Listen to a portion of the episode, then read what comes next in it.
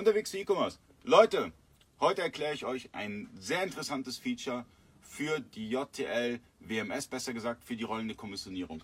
Jeder kennt das von euch. Ihr habt beispielsweise Artikel, die verschiedene Größen haben. Ja, klein, mittel und groß gegebenenfalls. Ja, und ihr wollt im Kommissionierprozess dass letztendlich der richtige Artikel in die richtige Box kommt. Was ihr dafür tun müsst, ist ein Funktionsattribut zu hinterlegen. Einmal für den Artikel und einmal für die Box.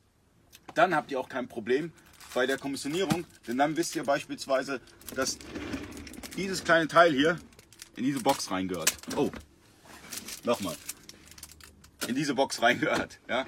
Also, Funktionsattribute sind eine coole Sache für die rollende Kommissionierung. Schaut es euch an. Es gibt auch dazu einen Guide äh, bei JTL. Also es gibt da auf jeden Fall eine Dokumentation bei JTL. Schaut es euch an.